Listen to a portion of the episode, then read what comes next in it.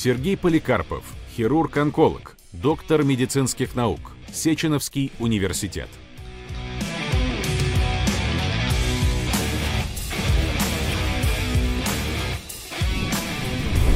Здравствуйте, Сергей Аркадьевич. Добрый день. Сергей Аркадьевич, а что такое вообще ядерная медицина? Ядерная медицина – это раздел медицинской науки и практики, который сочетает в себе совокупность рентгеновских и радиофармацевтических способов диагностики и лечения различных заболеваний. Причем здесь Давид? Он победил чудовище.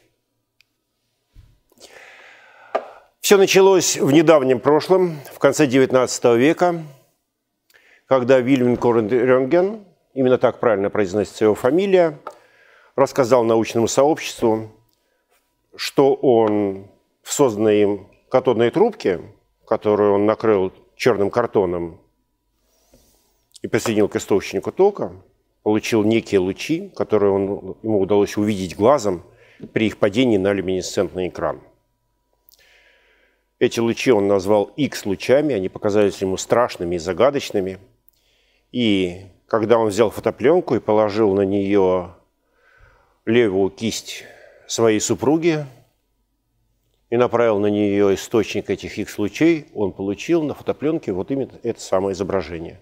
И это первая, считающаяся официальная каноническая рентгенограмма в истории человечества. Хотя злые языки говорят, что все было немножко не так, и эксперименты с катодной трубкой и так называемыми X-лучами, которые визуализировались на люминесцентных поверхностях – и позволяли сделать на фотопленке разные изображения. За 10 лет до рентгена сделал Иван Павлович Пилюй.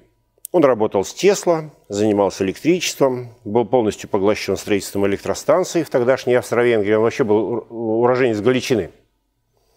Экспериментировал с катодной трубкой, э, приятельствовал с рентгеном и, говорят, э, охотно делился с ним своими наблюдениями. Так или иначе считается, что он самостоятельно от своего друга и коллеги сделал снимки человека, ребенка и даже морской снимки, свинки.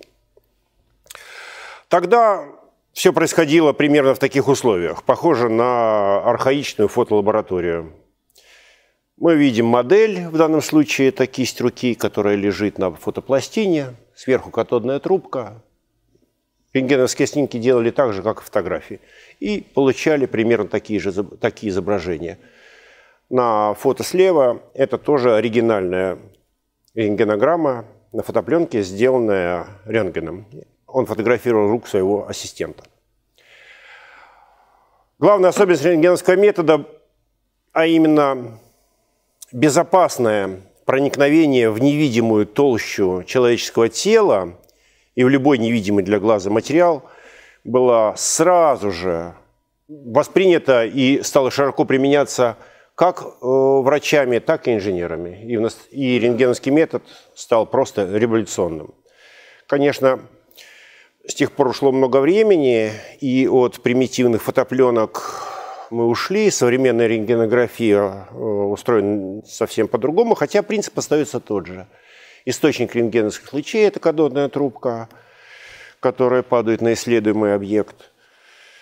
Изображение попадает на усилитель рентгеновского излучения, это такой прибор специальных подобранных процессоров, и э, электронно-оптический преобразователь, который на мониторе демонстрирует рентген-лаборанту, либо врачу-рентгенологу высококачественное изображение, которое нет необходимости печатать на пленке, либо на бумаге, а оно в качестве э, графических файлов сохраняется на серверах. Современные рентгенограммы выглядят примерно так.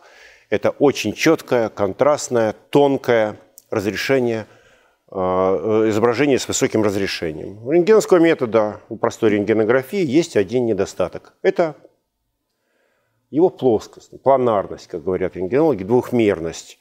То есть структуры рентгеноконтрастные, которые находятся одна за одной при таком снимке, наслаиваются друг на друга. И это создает большие известные э, э, сложности.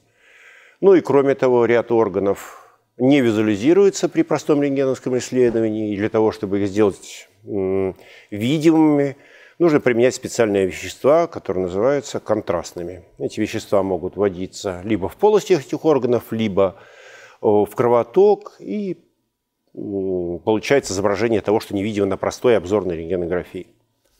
Идея более точного изучения анатомии э, человеческого тела была предложена великим русским хирургом и анатомом Николаем Ивановичем Пироговым, наверное, одним из самых сильных классиков отечественной медицинской науки. Он изучал замороженные срезы анатомических препаратов, зарисовывал, выпустил классический атлас. Что такое томография? Это буквально изображение срезов. И вот в данном случае мы видим анатомические иллюстрации. Вот это э, э, разрушительная томография. Для того, чтобы эм, увидеть, как все устроено в той или иной проекции, в том или ином, в той или иной плоскости, фронтальной, поперечной или сагитальной, мы должны препарат разрушить. Мы его должны разрушить разрезанием. И тогда мы его можем увидеть. А, получить изображение аналогичное анатомическому а, многие коллективы физиков, инженеров, математиков и врачей-рентгенологов э, стремились долгое время, и это заняло примерно 30 лет.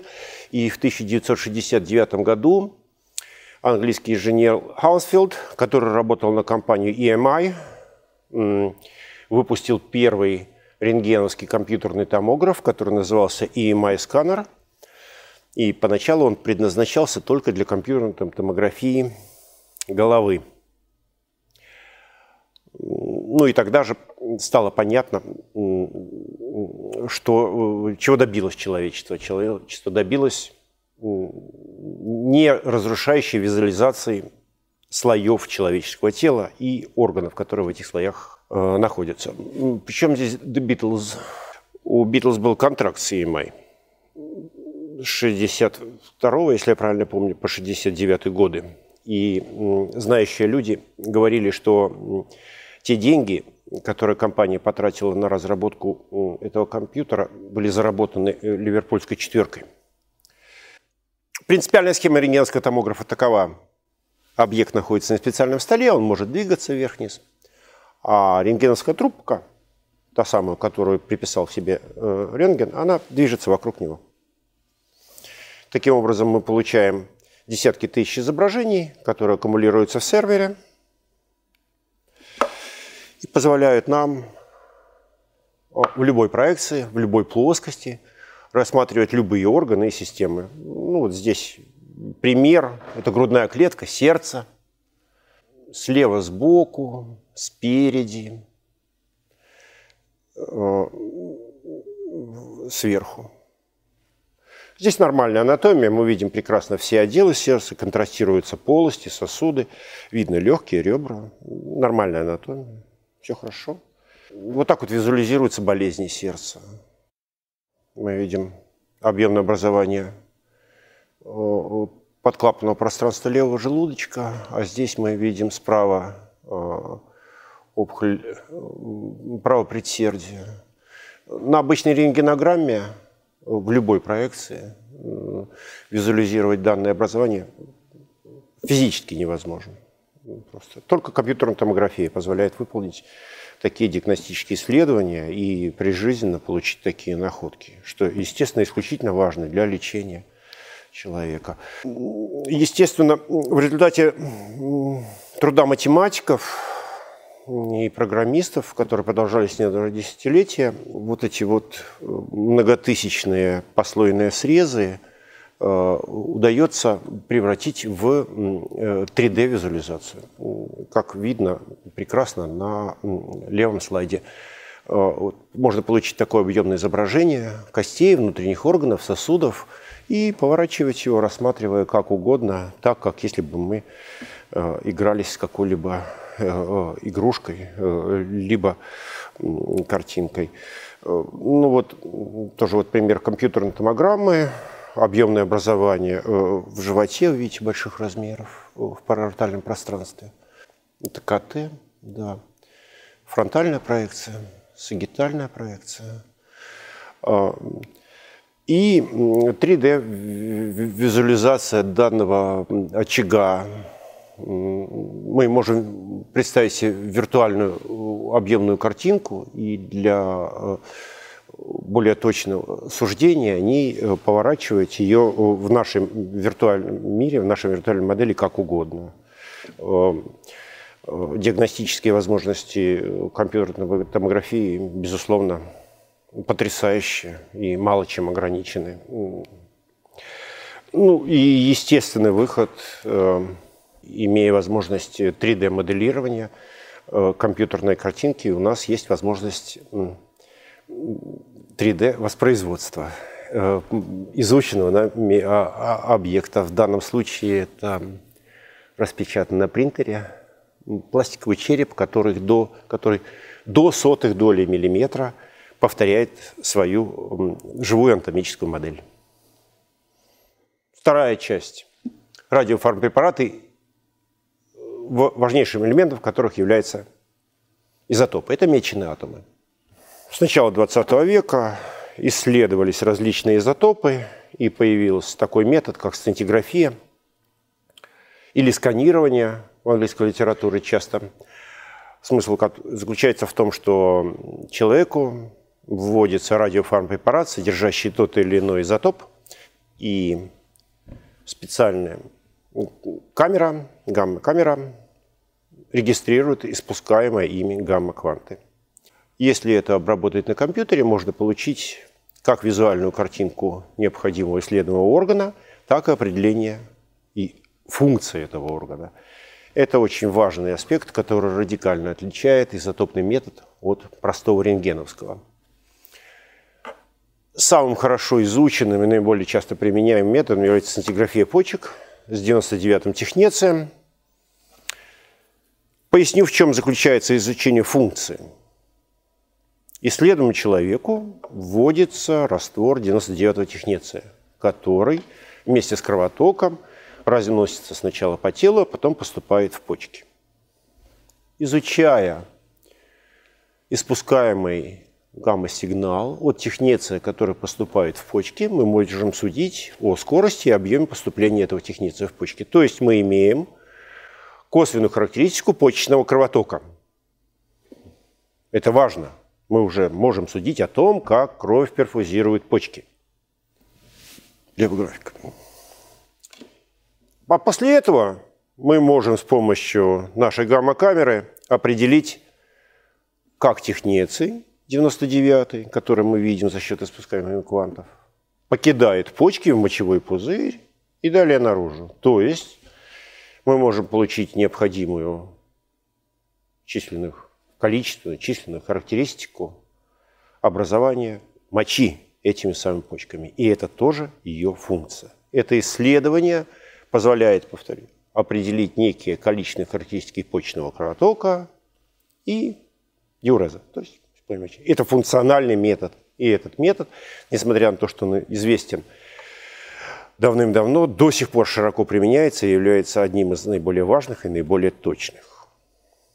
Помимо сцинтиграфии почек, в медицинской науке широко применяется сцинтиграфия костей, использует тот же самый изотоп, но радиофармпрепарат использует молекулу, которая позволяет а, связать этот радиофармпрепарат с костной тканью. Как правило, это какие-то фосфатные комплексы, залендроновая кислота.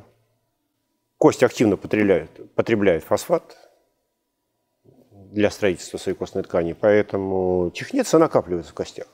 Он привязан к залендронке. И видя распределение изотопа в костях мы можем судить о тех или иных болезнях, либо нормальных процессах, проходящих в костной ткани. Вот здесь мы видим коленный артроз, например. А здесь мы видим очаговое метастатическое поражение костей скелета.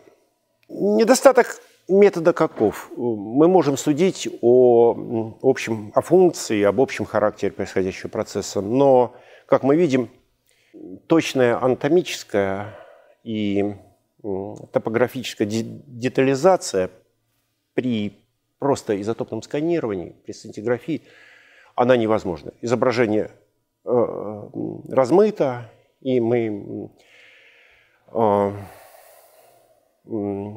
точной такой прецизионной э, анатомической картинки получить не можем. Поэтому стало очевидно, и математики инженеры это сделали, э, очевидна необходимость объединения двух методов, рентгеновского и изотопного. И так работает однофотонная эмиссионная компьютерная томография. Это гибрид сцинтиграфии и, и компьютерной томографии.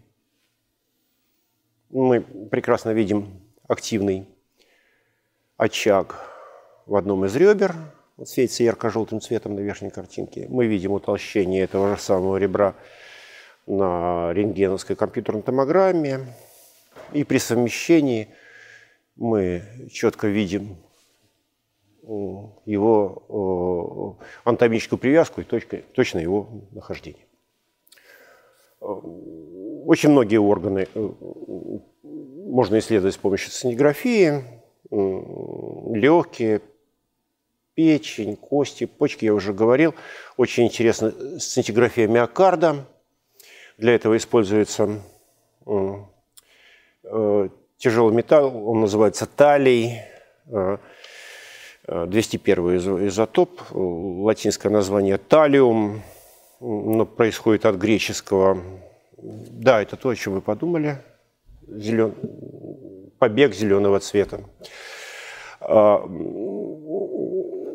талий, э, попав в миокард, э, замещает калий в, в калий-натриевой помпе.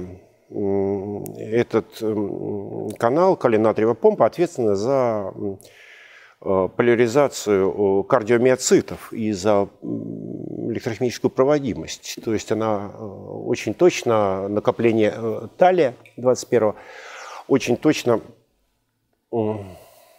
может характеризовать как кровоток, так и функциональную жизнеспособность миокарда. Иногда это очень важно для, например, диагностики ишемической болезни сердца, в особенности в тех случаях, когда ну, мы привыкли, что стенокардия диагностируется по ЭКГ. Ну, почти всегда так и есть.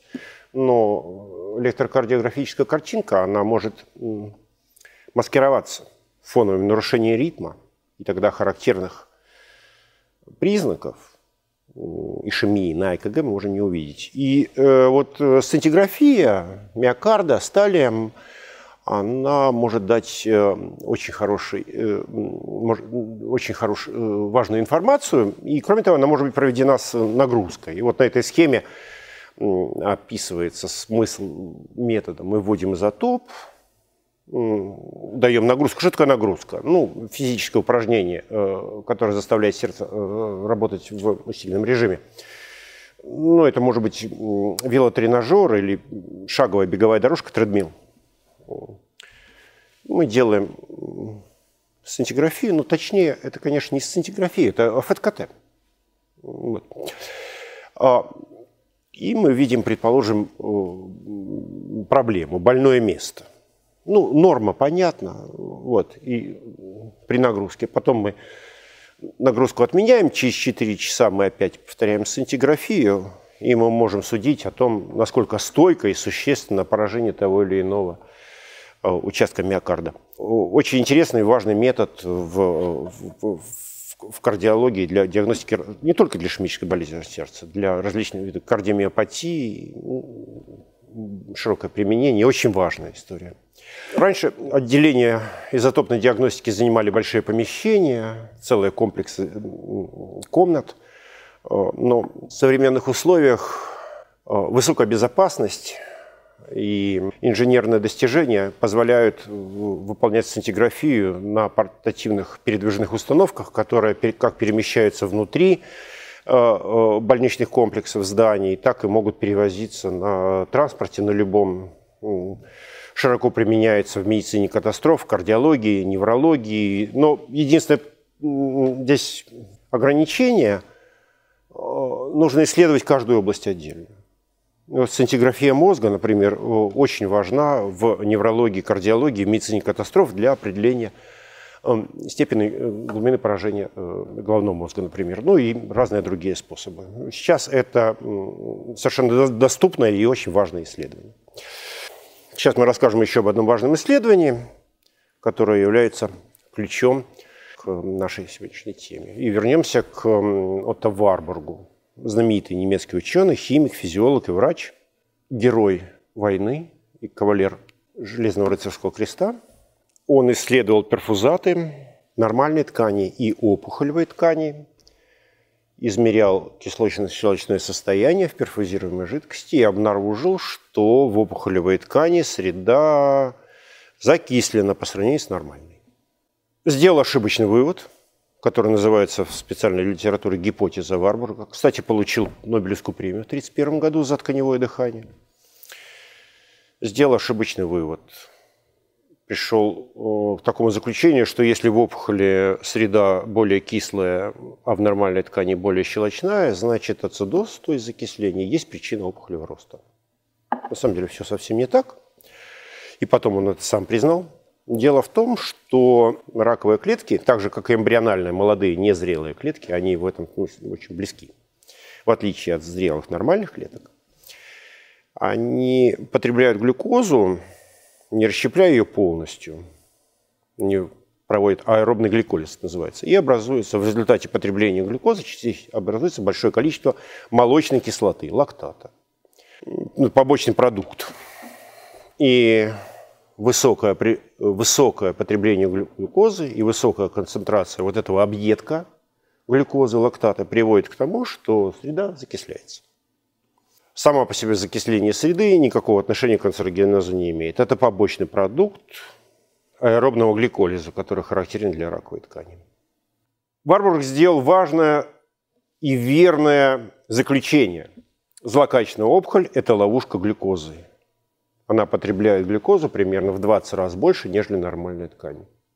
И люди, которые его послушали и были внимательны, поняли, что для любой злокачественной опухоли характерной особенностью является высокое накопление глюкозы в опухолевых очагах. И если эту глюкозу пометить каким-нибудь изотопом, который можно зарегистрировать, то есть создать такой радиофармпрепарат, можно провести исследование – которая сможет эту опухоль обнаружить. Итак, на основе идеи, точнее, да, на основе открытия Вармурга и его идеи возникло то исследование, без которого современная онкология немыслима, и последние 10 лет все онкологи, а также их пациенты только об этом говорят. Это позитронная эмиссионная томография. Она же двухфотонная эмиссионная томография. Смысл заключается в том, что пациенту вводится Глюкоза, меченная 18, 18 фтором. Глюкоза накапливается в опухолевых очагах, и это накопление за счет существования изотопа и позитронной эмиссии регистрируется при исследовании. Естественно, так же, как при однофазной компьютерной томографии, мы в одно время выполняем рентгеновскую компьютерную томографию. Два изображения совмещаем, как это видно на этом слайде. И это позволяет нам с гораздо большей точностью не только обнаруживать патологические очаги, но и практически точно определять их характер. Здесь мы видим слева опухоль головки поджелудочной железы с высоким накоплением РФП, а справа мы видим просто компьютерную э, картиночку, при которой эта опухоль хорошо видна. Здесь мы видим ПЭТ-КТ опухоль легкого и вот компьютерная томография. Тот же самый больной, тот же самый срез, та же самая картинка. Потрясающий метод, очень высокоспецифичный для опухолевых процессов. Метод исключительно важен, потому что он позволяет, во-первых, обнаружить опухоль, во-вторых, он позволяет оценить ее распространенность, наличие других невидимых для простого рентгеновского глаза очага. И кроме того, в процессе лечения, например, лекарства, либо лучевого, последовательное периодическое выполнение ПЭТ-КТ позволяет регистрировать результаты лечения. И это очень важно. Динамика, динамика. Если опухоль радиофармпрепараты накапливает, и эти радиофармпрепараты могут применяться для диагностики опухоли, то, следовательно, они могут применяться и для лечения. И активные изотопы, они могут опухолевые клетки убивать. Самый яркий и наиболее хорошо изученный пример – это применение 131 йода для диагностики и лечения рака щитовидной железы. Этому методу уже очень много-много десятилетий. Суть очень проста. Ткань щитовидной железы поглощает йод.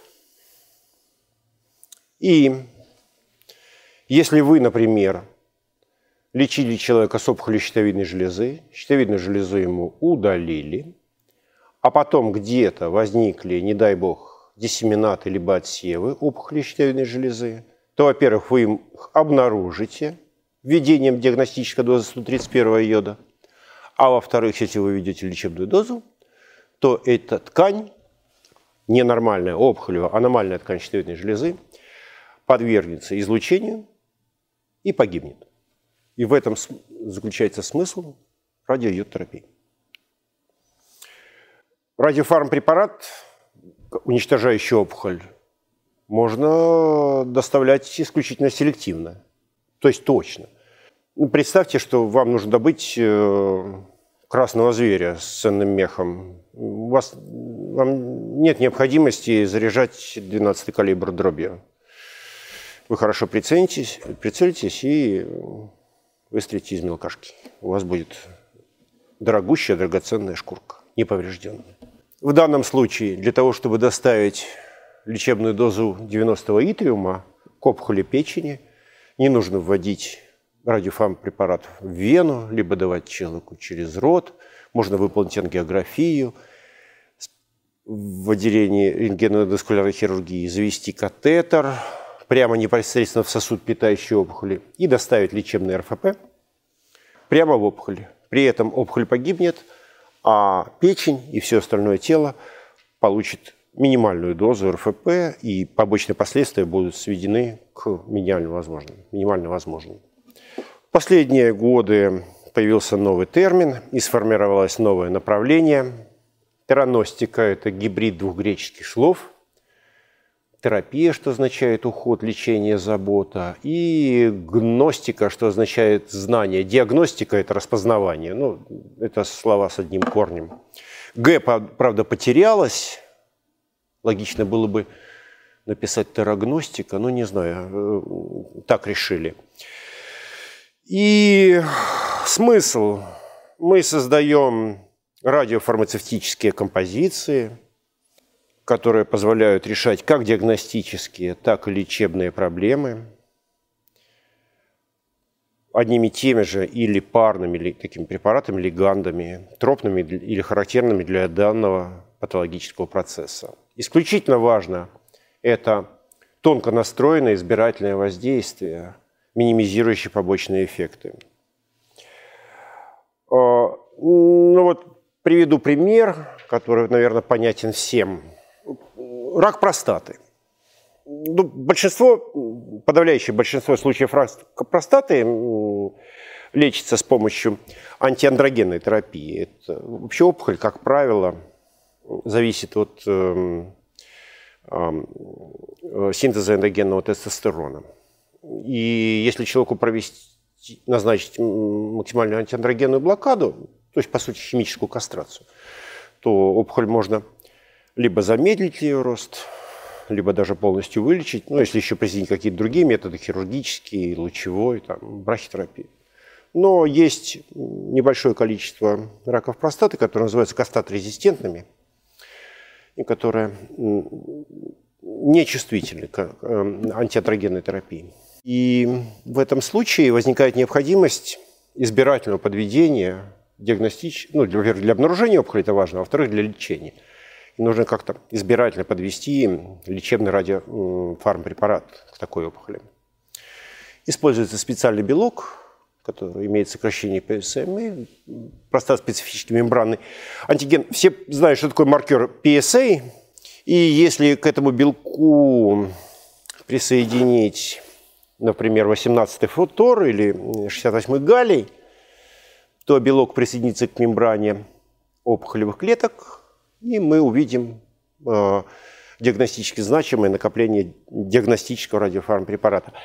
И если на ту же самую легантную молекулу PSMA присоединить ну, не диагностический галлий 68, а лечебный 177 лютеций, то мы можем добиться избирательного уничтожения опухолевой ткани, и это будет э, большая победа и излечение э, больного. В принципе, э, в приведенных моделях рака щитовидной железы с 131 йодом, рака предстательной железы с 68 галлием и 107 лютецием мы видим идеальную модель современной тераностики.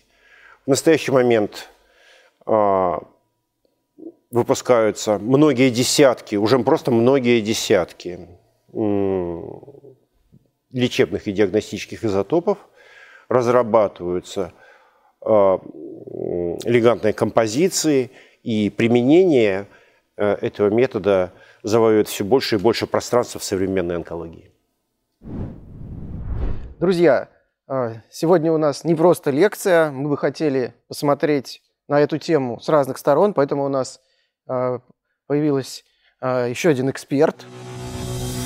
Ирина Свята, кандидат химических наук, директор проектного офиса развития научной деятельности фармацевтического бизнеса АО «Русатом Healthcare», соавтор публикаций в «Ланцет», «Ведомости ВОЗ», лектор на семинарах ВОЗ.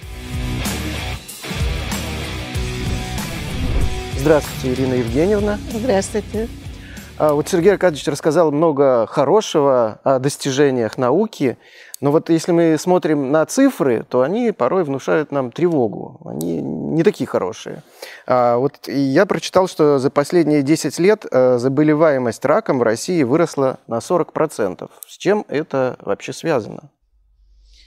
Ну, на самом деле это, эм, этот тренд э, наблюдается не только в России, он наблюдается во всем мире. И это связано с несколькими факторами. Ну, самый главный фактор – это рост ожидаемой продолжительности жизни. Э, люди дольше живут – и таким образом, ну, как бы дожида, доживают до своего рака. Э, то есть э, человек в пожилом возрасте имеет большие риски э, для развития онкологических заболеваний. Поэтому здесь как бы, да, с одной стороны, замечательно, что люди дольше живут, с другой стороны, они должны во время своей долгой Э, замечательной жизнью, э, все-таки обращать внимание на эм, регулярные обследования для того, чтобы уж если случился, э, случилось это злокачественное новообразование, поймать его надо на начальной стадии. Это, это первая причина – а неужели у нас за 10 лет так выросла продолжительность жизни, что так, эта причина сыграла существенную роль? Э, ну, во-первых, конечно, э, здесь э, тоже несколько факторов. Да? Э, во-первых, безусловно, рост активности и э, инициатив в сфере э, формирования здорового образа жизни – этот, безусловно, тренд такой, он стал очень модным и очень правильным с точки зрения э, улучшения качества жизни и э, увеличения продолжительности жизни. Второе направление – это, безусловно, периодическое обследование. То есть, к сожалению, в нашей стране скрининговых программ нет на определенные. Скрининговые программы проводятся на определенный вид э, нозологии. Но, в частности, если мы говорим об онкологии, то это э, четыре э, вида онкологических заболеваний. Рак шейки матки, рак молочной железы, Э, колоректальный рак э, и э, там для определенной когорты курильщиков там рак легкого это это в регионах некоторых проводится То есть, другими словами, вот это направление, оно тоже влияет на увеличение, ну, на улучшение ситуации. Безусловно, информированность населения о рисках, Э, и вообще о состоянии медицины, э, о направлениях развития. Э, это тоже. То есть информированность населения и, конечно, появление новых технологий. То есть если появляются новые технологии, которые позволяют диагностировать заболевания на ранних стадиях, или предотвратить это э, заболевание, ну, например, как э, там, вакцинация при раке шейки матки, который зачастую вызывается вирусом папилломы человека, очень рекомендуется, э, например, вакцинировать детей в возрасте, как мальчиков, так и девочек, в возрасте от 9 до 13 лет. Это делается во многих странах мира, у нас это, это не делается. Вот, но эм, тем не менее, э, такая положительная э, динамика и положительное направление это следует учитывать при дальнейшем развитии нашей медицины. Сергей Аркадьевич. ну, что, я а немного вы... дополню уважаемую коллегу. Вакцинация от HPV проводится не только у детей, но и у взрослых Э, у взрослых женщин, если я не ошибаюсь, до 35 или до 45 лет. Да. Кое-где в нашей стране эти программы региональные тоже уже начались по вакцинации HPV. И это один из, э, в принципе, самых эффективных методов профилактики. Э, заболеваемость и летальность от рака шейки матки при популяционном проведении вакцинации падает почти на 80%. Это самый э, сильный результат по профилактике э, злокачественной опухоли вообще какой бы, э, бы то ни было. Но вот я боюсь ошибаться. Кажется, в, Австралии или в Австралии, до, до 45 да. лет. Э, до, ну, до 40... Только эффективность падает. Если ребенка... Выше нет, но в целом, да. я имею в виду в целом, популяционно. Это просто фактически это радикально решенная проблема. Да, Австралия вообще себя практически объявила континентом, практически свободным от рака шейки матки. Среди молодежи это просто такой тренд, это модно. А если ну, кто-то из тинейджеров там провакцинировался, да, он обязательно выкладывает э, там в Инстаграме или Фейсбуке «я провакцинировался, а ты?». Э, то есть это, это действительно такая пропаганда в хорошем смысле слова, которая э, очень сильно влияет на общее общественное здравоохранение. Я, к примеру, скажу, даже цифры назову. Значит, смертность от рака шейки матки в Австралии – Э, составляет 0,9 на 100 тысяч населения. В Российской Федерации 5,5. Это, конечно, катастрофа. Самое печальное, что Э, в структуре женской онкологической смертности рак шейки матки занимает э, очень серьезную долю, причем 25% в этой доле приходится на женщин от возрасте от 25 до 39 лет. Кто эти женщины? Это, как правило, молодые мамы, как правило, имеющие двоих детей, да, детей еще надо э, вырастить, надо выучить. Э, это женщины детородного возраста. И это, конечно, не только удар по общей смертности населения и смертности от онкологических заболеваний, это еще удар по демографии. Э, вот, поэтому здесь такая комплексная программа и комплексная проблема, которая должна решаться. Раньше я еще как бы человек из советского прошлого, э, и э, я могу сказать, что раньше было абсолютно железное правило. Если женщина пришла в поликлинику к офтальмологу, там, не, не, не знаю, к оторингологу, Э, она обязана была пройти смотровой кабинет. Сейчас такого требования нет. Э, сейчас скрининговых программ нет. Есть у нас диспансеризация, но э, у нас очень низкий процент действительно населения, которое ответственно относится к своему здоровью. Если, так сказать, вернуться к ядерной медицине, да, к ядерной то к ядерной медицине, то вот кому из наших... Нас смотрят, конечно, не только из России, но все-таки большинство зрителей не наши соотечественники.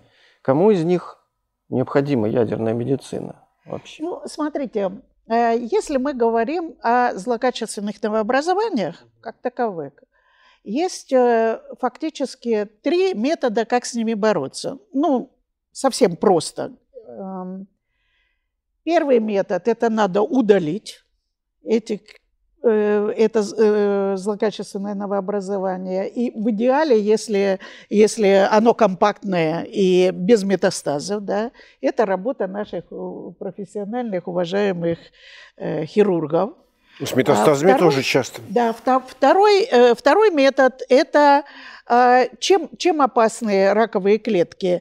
Они э, Почему, как правило, диагностируются зачастую, не как правило, а зачастую диагностируются раковые заболевания на более поздних стадиях. Почему? Потому что раковые клетки умеют так маскироваться, что иммунная система не осознает а, что это инородное, что с этим надо бороться. Поэтому второй метод – это, э, он появился относительно недавно, это применение иммуноонкологических препаратов. Фактически иммуноонкологические препараты как бы э, э, сбрасывают эту шапку-невидимку с раковых клеток, да, и начинает собственная иммунная система бороться с раковыми клетками. И третье направление – это найти, селективно найти, если метастазы появились, и, и, ну и сама, сама раковая опухоль и метастазы, селективно найти каждую эту клетку и убить ее. Вот э, как раз э, ядерная медицина – это об этом. То есть когда э, пациенты зачастую получают, э, э, ну, рекомендовано им применять ядерную медицину, это, как правило, на третьей-четвертой стадии онкологических заболеваний. Почему? Потому что уже появились метастазы, они могут быть множественные по всему организму. Хирургу э, сложно удалять, он может, ну, потому что все не удалишь. Поэтому надо найти именно селективно найти, вот таргетные это называется препараты, от английского слова таргет, э, цель, да, э, и, э, и убить именно эту раковую клетку с минимальным повреждением здоровых тканей, близлежащих тканей. Потому что, почему я говорю, все равно нельзя исключить минимальное повреждение, потому что любое лекарство, знаете, чем отличается от яда? Чем Только же? дозой. Дозой. Нет идеальных лекарственных препаратов. Они все равно будут в какой-то степени, э, да, но дозировка, она позволяет минимизировать побочные эффекты. Вот как раз о побочных эффектах я хотел поговорить. Вот у нас, у нас на форуме был отдельный доклад, посвященный побочным эффектам. Он, правда, будет опубликован позже. А, там звучало, в частности, что, ну, понятно, если у лекарства нет побочных эффектов, скорее всего, оно не работает. То есть это какая-то гомеопатия, вот, поэтому побочные эффекты есть. Вот это, э, и, насколько понимаю, э, страхи людей, они связаны именно с ними. Вот насколько действительно э, велики в случае тех методов, о которых мы говорим, побочные эффекты, высока ли цена, которую люди платят за их применение? Все зависит э, э, а, конкретно. Смотрите, сейчас разрабатываются э, инновационные препараты, которые именно, то есть основная идея их заключается в том, чтобы минимизировать побочные эффекты.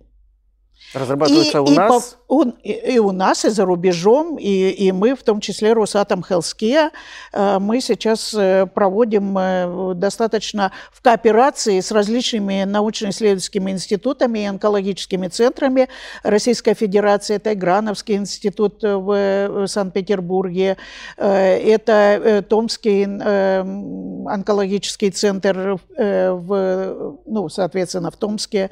Это, безусловно, центр Блохина. Это онкологический центр имени Герцена. То есть у нас сформировано, сформирован научно-технический совет, состоящий из выдающихся ученых, куда входят четыре члена, четыре, три академика Российской Федерации, один член-корреспондент Академии российских наук, 10 профессоров и докторов разных э, отраслях, областях знаний. Это медицина, химия, биология и э, физика, математика.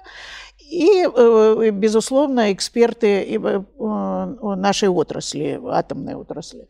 Вот, поэтому такая интеграция и такой мозговой штурм специалистов в разных областях, он действительно приводит к синергизму и э, к генерированию э, определенных научных, целых научных направлений.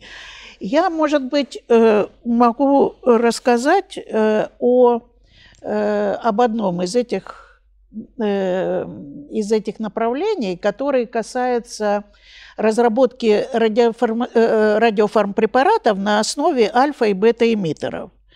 А, что такое альфа- и бета-эмиттеры? Это изотопы, которые излучают альфа- или бета-частицы. А, пробег у альфа- и бета-частиц составляет всего 10-12 клеток.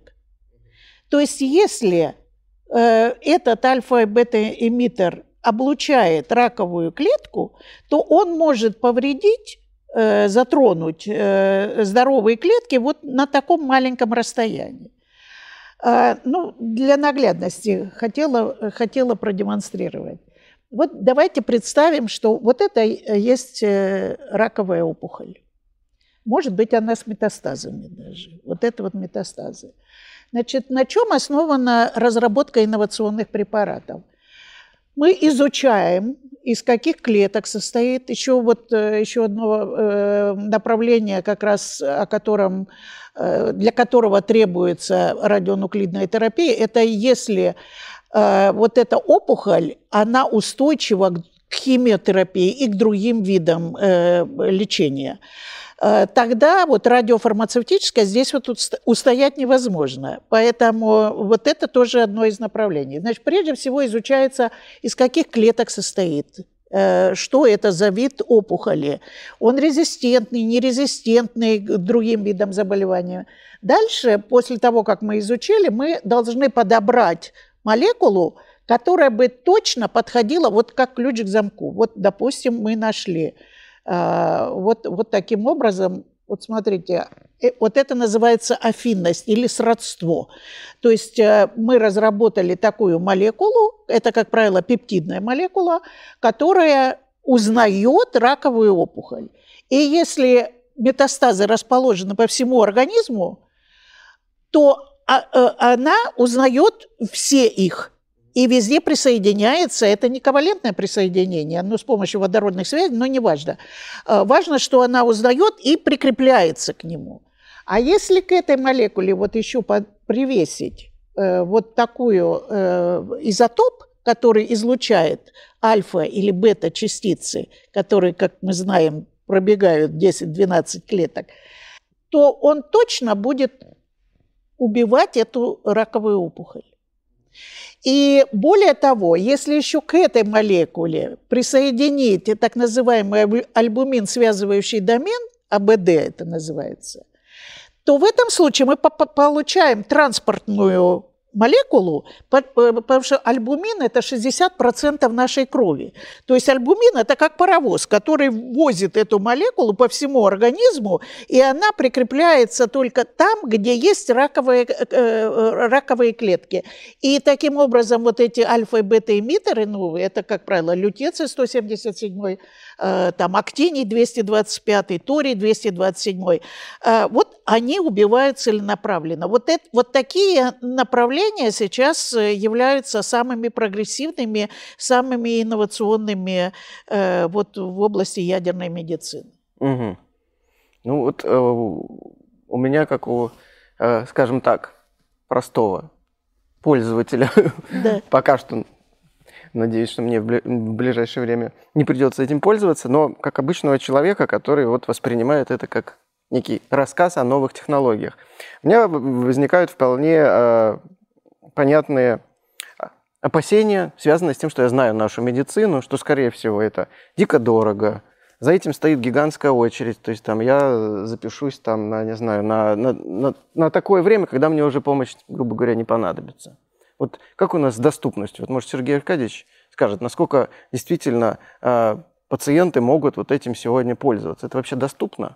Руководители нашей отрасли официально признали дефицит медицинских работников в стране, в принципе, который исчисляется многими десятками тысяч специалистов. Минимум 50 тысяч. Я думаю, конечно, больше. Вот у нас низкая плотность населения, огромная площадь, слабая логистика, плохие дороги, нам нужно очень много врачей и очень много младших медицинских сотрудников. Нам нужно большое количество специализированных клиник, которые сообразно разумному территориальному планированию расположены у нас в стране. Они не должны быть сконцентрированы в мегаполисах. Эм, и здесь нужно, безусловно, разумная, мудрая и справедливая Э, система принятия решений. В этом смысле эм, существует большое количество сложностей и проблем. Потенциально у нас все есть. Потенциально. Безусловно. Э, великолепные центры, прекрасная медицинская школа, очень хорошие руководители по специальностям, прекрасные профессионалы, хорошая система подготовки, подготовки э, кадров – но все это требует э, интенсивного развития, в принципе. То, что касается онкологической помощи, с моей точки зрения, э, территориальные проблемы и имущественное неравенство не позволяют говорить о том, что у нас э, медицинская помощь, в частности онкологическая помощь, одинаково доступна для всех. Еще классики говорили наличие имущественного неравенства обрекает обездоленных на низкую доступность медицинской помощи. Угу. Если сравнивать э, э, финансовое обеспечение, государственное финансовое обеспечение э, онкологической помощи по регионам в Российской Федерации, оно может различаться до 10 раз. Постепенно вот э, эта э, цифра, она как бы снижается, э, но, тем не менее, и в лекарственном обеспечении, и в оказании вот онкологической помощи. Разница безусловно, существует между регионами. Почему? Потому что э, система здравоохранения на самом деле она отдана на э, а, зону ответственности региональных э, руководителей, губернаторов. Это не очень, неправильно.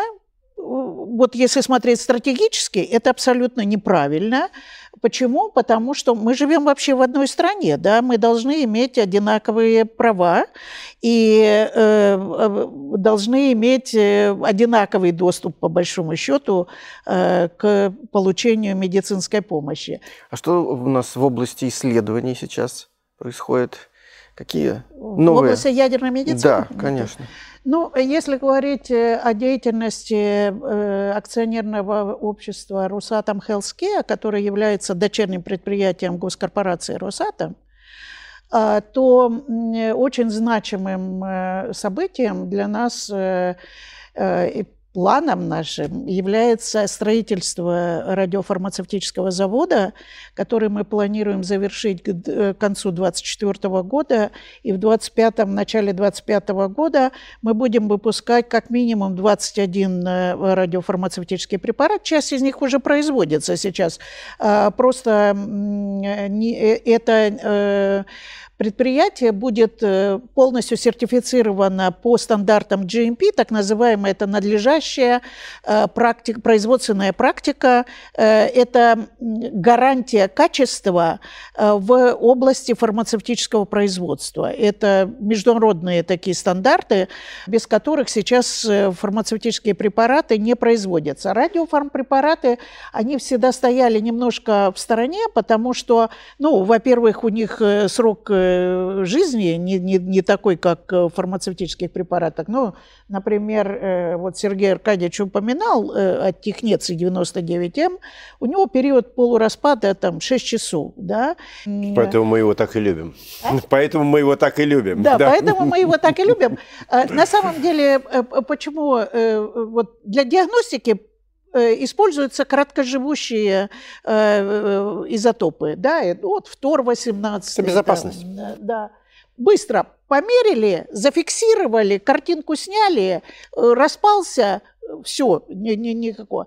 Для терапии, вот то, что идет в терапию, это э, препараты, ну, э, препараты, радиофармацевтические препараты, которые содержат радионуклид или изотоп, более долгого периода полураспада. Например, лютеций 177, у него там 6,5 дней, то есть э, за это время он успевает выполнить ту работу, он садится на те же участки, где технеций показал, Э, вот, и э, э, там уже добивает в течение 7 дней, на это требуется время, чтобы онкологическую, чтобы раковую опухоль 131 йод разрушить.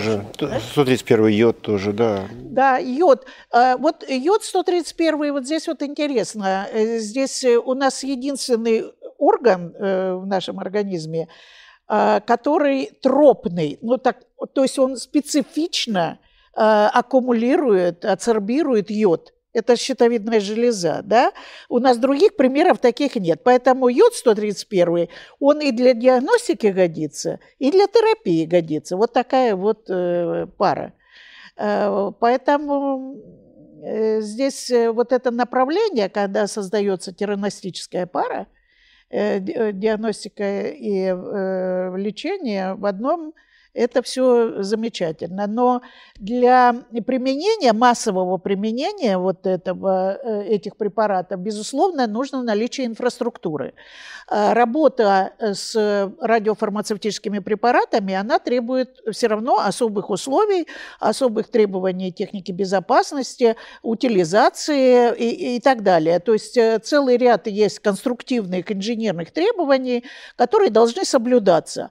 Э, поэтому, э, например, мы строим, э, помимо того, что мы разрабатываем радиофармпрепараты и планируем их производить, мы еще и развиваем инфраструктуру. То есть мы параллельно строим центры э, радионуклидной терапии в нашей стране, в нескольких э, городах, и этот процесс развивается. Вот вы сказали о стоимости, что да, стоимость, безусловно, люб, стоимость лечения любым инновационным препаратом, она будет всегда выше. Почему?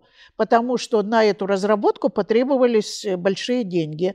Знаете, сколько занимает разработка э, инновационного препарата? Это может быть порядка 10-12 лет, иногда больше. Вот в свое время вакцины разрабатывались по 18 лет. Если разработана так называемая платформа, ну вот есть такой подход, при наличии платформы эти сроки могут сильно сокращаться, но все равно это существенные такие инвестиции, которые, безусловно, надо каким-то образом возвращать. Поэтому в начале пути в начале, когда только при, начинают применяться инновационные препараты, и это дорого. Но по мере роста, э, по мере развития инфраструктуры, по мере роста объемов производства, э, по мере роста конкуренции – эти цены будут снижаться. Это происходит везде, всегда и во всех отраслях. И фармацевтическая отрасль, и, и радиофармацевтическая отрасль здесь совершенно не исключение. Наш ролик выходит незадолго до Нового года. Я хотел бы просить бы вас пожелать что-то нашим зрителям, тем, кого волнует эта тема. С кого начнем? Давайте с вас, Ирина Евгеньевна. Ну, прежде всего, я, конечно, хотела бы пожелать э, всем здоровья, и ответственного отношения к своему здоровью. Э, не пренебрегайте возможностью проходить диспансерные обследования. Э, и это все э, очень важно не только для вас, это важно для вашей семьи, это важно для ваших близких, это важно, в конце концов, для страны. Поэтому берегите себя и будьте счастливы, и побольше вам положительных эмоций в следующем году. Спасибо большое. Спасибо. Сергей Аркадьевич. А, моим любимым зрителям я хочу пожелать, естественно, здоровья, многие годы, многие-многие годы успешной, плодотворной, активной жизни – я хочу сказать, что, как пел классик, времена – это не одежда, это кожа. Поменять нельзя. Мы никогда не окажемся вне событий, которые нам уготованы судьбой. Мы всегда будем внутри этих событий. И исход, и наша судьба в очень большой степени зависит от нас.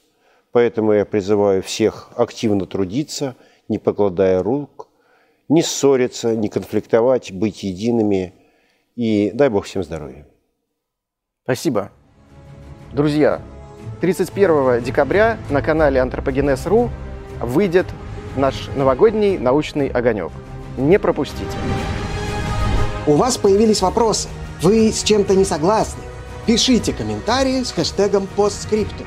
Докладчик будет отвечать на ваши вопросы в прямом эфире на канале Лаборатория научных видео самые распространенные жалобы, которые предъявляют э, метеочувствительные люди. И говорит, вот у меня мигрень, э, когда меняется погода. А я ему говорю, а ты иди на Северный полюс, там погода не меняется, чё?